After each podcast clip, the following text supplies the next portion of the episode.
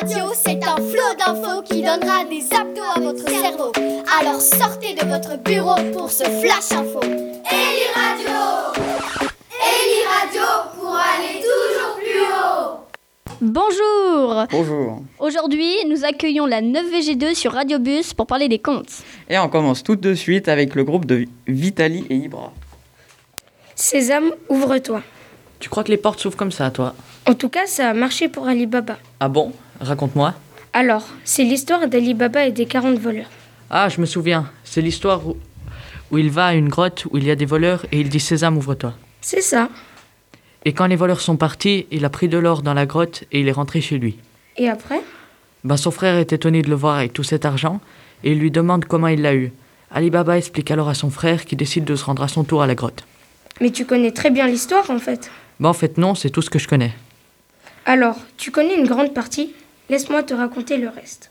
Après ça, les bandits trouvent le frère d'Ali Baba dans la grotte et le tuent. Ils comprennent aussi qu'une autre personne est entrée dans la grotte et que c'était Ali Baba. Du coup, les voleurs décident de lui tendre un piège. Oh non Vraiment? Oui, ils vont chez Ali Baba. Le chef des voleurs semble être un marchand transportant des jarres qui demande l'hospitalité. Il est accueilli, mais en fait, les autres voleurs se cachent dans les jarres. Ça devait être de vraiment grandes jarres. Faut croire que oui. Mais dans l'histoire, il y a une servante maligne qui se rend compte de la supercherie et qui décide alors de verser de l'huile chaude dans les jarres. Aïe aïe aïe. Et comme tu peux le deviner, ça tua les voleurs. Waouh Incroyable. Et ouais. Et alors, comme la servante a sauvé la famille, Ali Baba lui offre la main de son fils en mariage pour la remercier. Et voilà comment se termine l'histoire. Ok, comme ça je connais enfin la fin. Mais t'as trouvé où tes infos en fait? Je me suis renseignée sur Wikipédia. La prochaine fois que tu aimerais savoir la fin d'un conte, tu peux aussi regarder là-bas. Sur ce, Sésame, ferme-toi.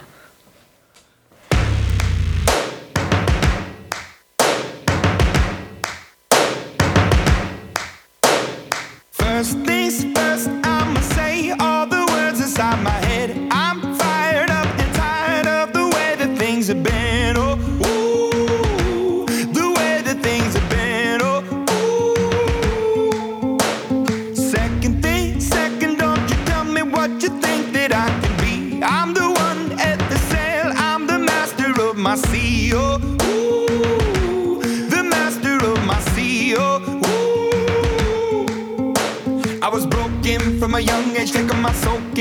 masses, writing my poems for the few that look at me, took to me, shook at me, feeling me, singing from heartache, from the pain, taking my message from the veins, speaking my lesson from the brain, seeing the beauty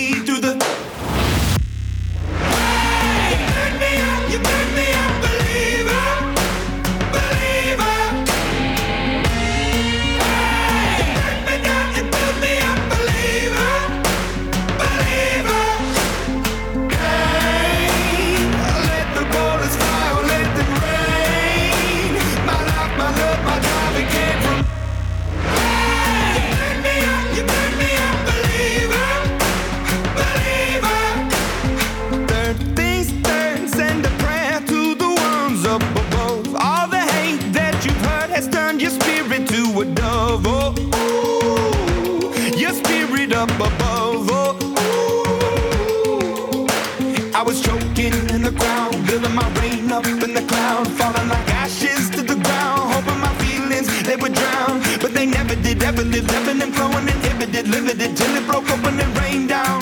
It rained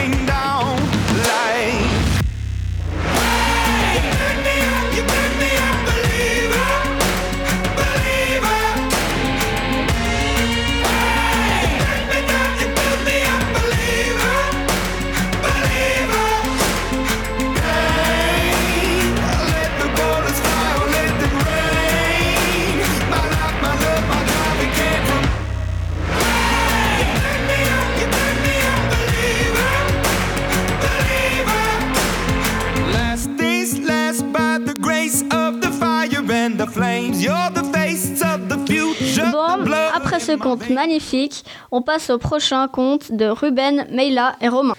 Bonjour, je vais vous. Tu savais que les fractales sont des formes mathématiques qui font la même forme dans différentes échelles? Il y a des fractales faites dans des, dans des ordinateurs provient d'arbres et le conte qu'on va vous raconter parle justement d'un arbre magique. Oh, c'est moi qui raconte. Bon, déjà le titre du conte est Le gardien de l'arbre. Mais avant ça, mon collègue Ruben va vous dire qui est l'auteur. Ruben? Ruben Ah, euh, désolé, j'avais l'attention ailleurs. On a besoin de toi là, Ruben. Donc l'auteur s'appelle Myriam Ouyessad. Elle écrit des livres de jeunesse. Elle est née à Paris en 1976. Elle est de nationalité française et elle a fait des études de littérature et de philosophie. Après ses études, elle décide de devenir prof d'école. Attends, attends, donc elle est restée à l'école toute sa vie en fait. Ben oui, mais ça ne n'empêche pas d'écrire 17 livres, dont un dont nous allons parler aujourd'hui et qui est sorti en 2015. Merci. Maintenant, je vais vous parler du résumé. Mais non, mais attends, qui sont les personnages principaux d'abord? Oh oui, j'ai failli oublier. Les personnages principaux, enfin, il y a surtout un personnage plus important que l'autre, c'est Jalil, et après, il y a Minoa. Ok, tu peux dire ce qui se passe dans l'histoire maintenant? Alors ça commence avec une vieille dame au nom de Minoa, qui conserve un inestimable trésor, une graine grosse comme un point d'or et brillante comme de l'or. Minoa attend le bon moment pour confier la graine à quelqu'un, car elle devient trop vieille pour s'en occuper. C'est alors à Jalil qu'elle le donne. Trop de la chance? Le jeune garçon veille à son tour sur cette graine incroyable. Il plante la graine dans un endroit où il n'y a personne. Mais non, mais vu que la graine est unique, qui la défendra quand Jalil dort Ça pose problème un peu, non? Jalil se fait aider d'un faucon qui l'apprivoise pour le défendre. Mais bon, c'est un détail. Un jour, un fruit pousse enfin sur l'arbre. Jalil décide évidemment de goûter au fruit et là, il voit une horrible scène de cauchemar. Quel cauchemar? Mais laisse-moi parler. Dans ce cauchemar, il voit une ville détruite et une, une magnifique princesse morte dans une rivière. Oh non, mais il y croit quand même pas. Ben si. En voyant ça, il décide d'envoyer son faucon avec une lettre pour le roi du château en question. Le roi le croit qu'à moitié, comme toi Ruben. Mais il décide quand même d'être prudent et de mettre des gardes pour surveiller la ville. Mieux vaut prévenir que guérir, comme on dit. Le soir, le roi remarque que ce que disait la lettre de Jalil était vrai, et que grâce à elle, les habitants ont pu s'enfuir. Waouh, mais c'est beau tout ça Tais-toi. Pour remercier Jalil, le roi envoie sa fille. Mais c'est pas un peu risqué de donner sa fille comme ça? Chut. La fille remercie le jeune homme, et voilà. Attends, mais Ruben il dort là. Ruben, punaise Oh oui, pardon. C'est la deuxième fois là, Ruben. Hum, oui, oui, bon. J'espère que vous avez... Hmm, intéressant tout ça. Mais tu savais que. Allez, bonne journée.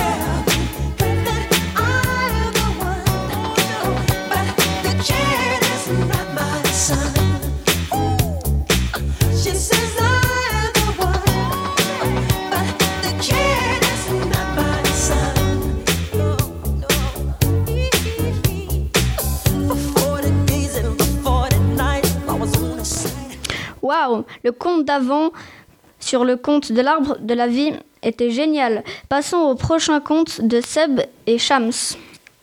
Hé Shams, c'est quoi cette boîte?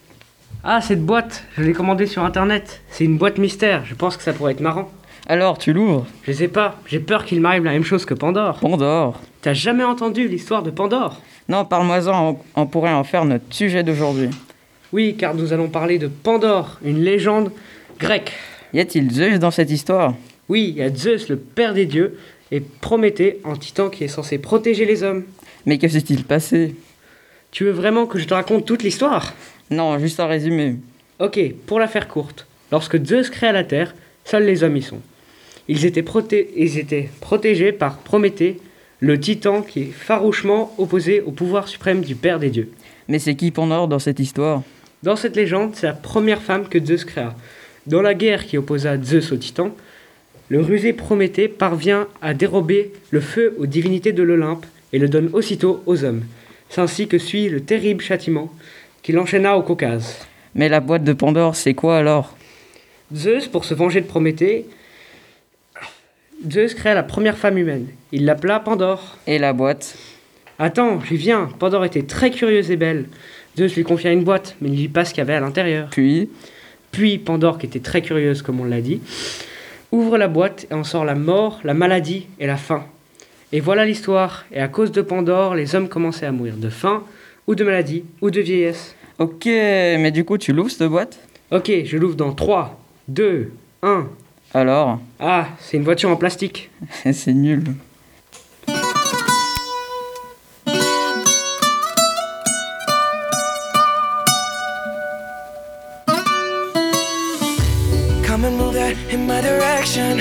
So thankful for that, it's such a blessing, yeah. Turn every situation into heaven, yeah.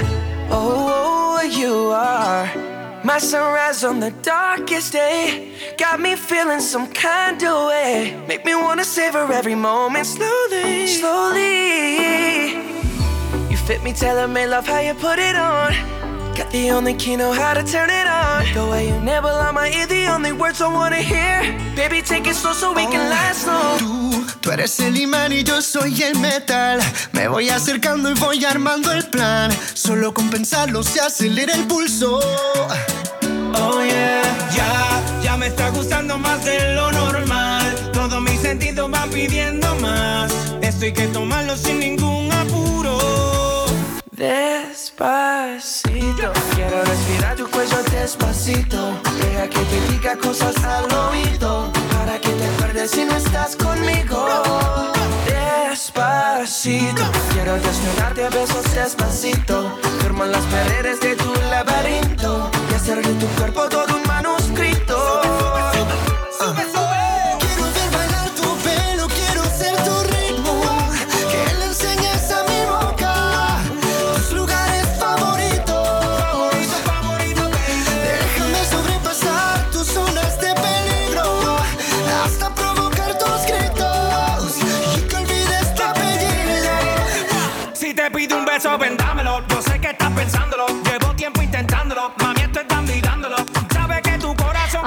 cette histoire sur Pandore. Les prochains sont Anna et para. Hey, mais pourquoi tu rigoles? Je viens de lire un livre, La fin me fait rire. Raconte, c'est quoi? Barbe Rouge, tu connais pas? Non, j'ai jamais entendu parler de ça. En fait, c'est une parodie de Barbe Bleue écrite par Paul Sébillot en 1881, en Haute-Bretagne. En 1881 C'est super vieux. Mais du coup, c'est qui, c'est, c'est qui les personnages? Ben, il y a Barbe Rouge, sa femme Jeanne-Marie, les enfants et les frères de la femme. D'accord. Et il se passe quoi? C'est une famille normale et sans raison, Barbe Rouge commence à détester sa femme et vouloir la tuer. Ça se fait pas. Ouais, mais du coup, la femme essaye de gagner du temps et elle écrit une lettre pour appeler à l'aide. Et elle envoie comment? Elle la met dans l'oreille de son chien. Ah, le pauvre Perso, j'aimerais pas avoir un, un truc dans l'oreille. Moi non plus, mais bref. Après, il y a ses frères soldats qui sont venus à l'aide. Oh, je veux Tu veux quoi? Des frères comme ça? Moi aussi. Bon, Barbe Rouge va se cacher, les frères le trouvent et... Attends, attends, je peux dire la fin? Ouais, vas-y. Il le trouve et le poignarde dans le ventre. Oui, c'est ça, comment tu sais? La dernière page de ton livre est ouverte. Maline va. Et du coup, c'est quoi qui te fait rire? Le karma qu'il s'est pris. J'avoue. Et les infos, tu les as trouvées où? Elle se trouve dans la bibliothèque, dans le livre lui-même. D'accord. Je pense aller le lire demain ou après-demain pour avoir plus de détails. Ouais, bonne idée, je te le conseille. D'accord. Bon, moi je vais y aller pour réviser mon test d'histoire de demain. Ok, bonne chance pour le test. À toutes. Merci à toutes.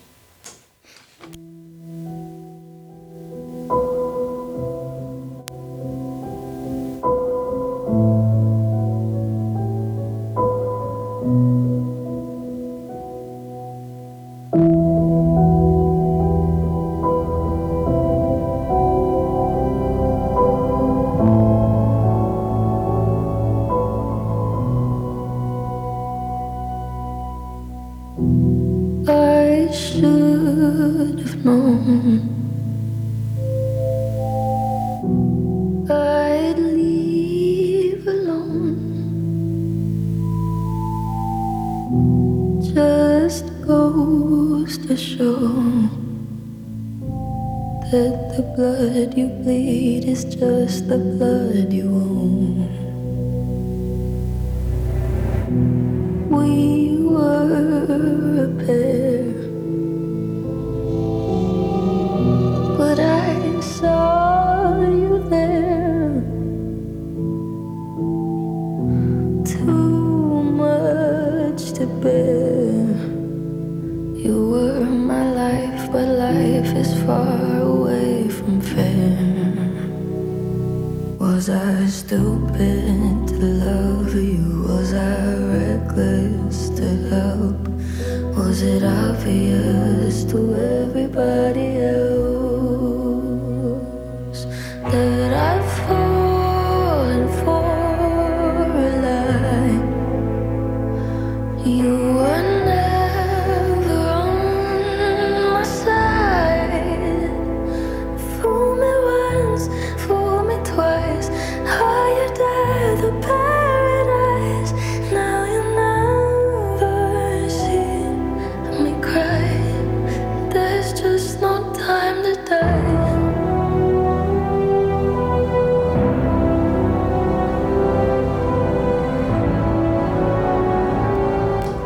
Merci pour ce conte incroyable.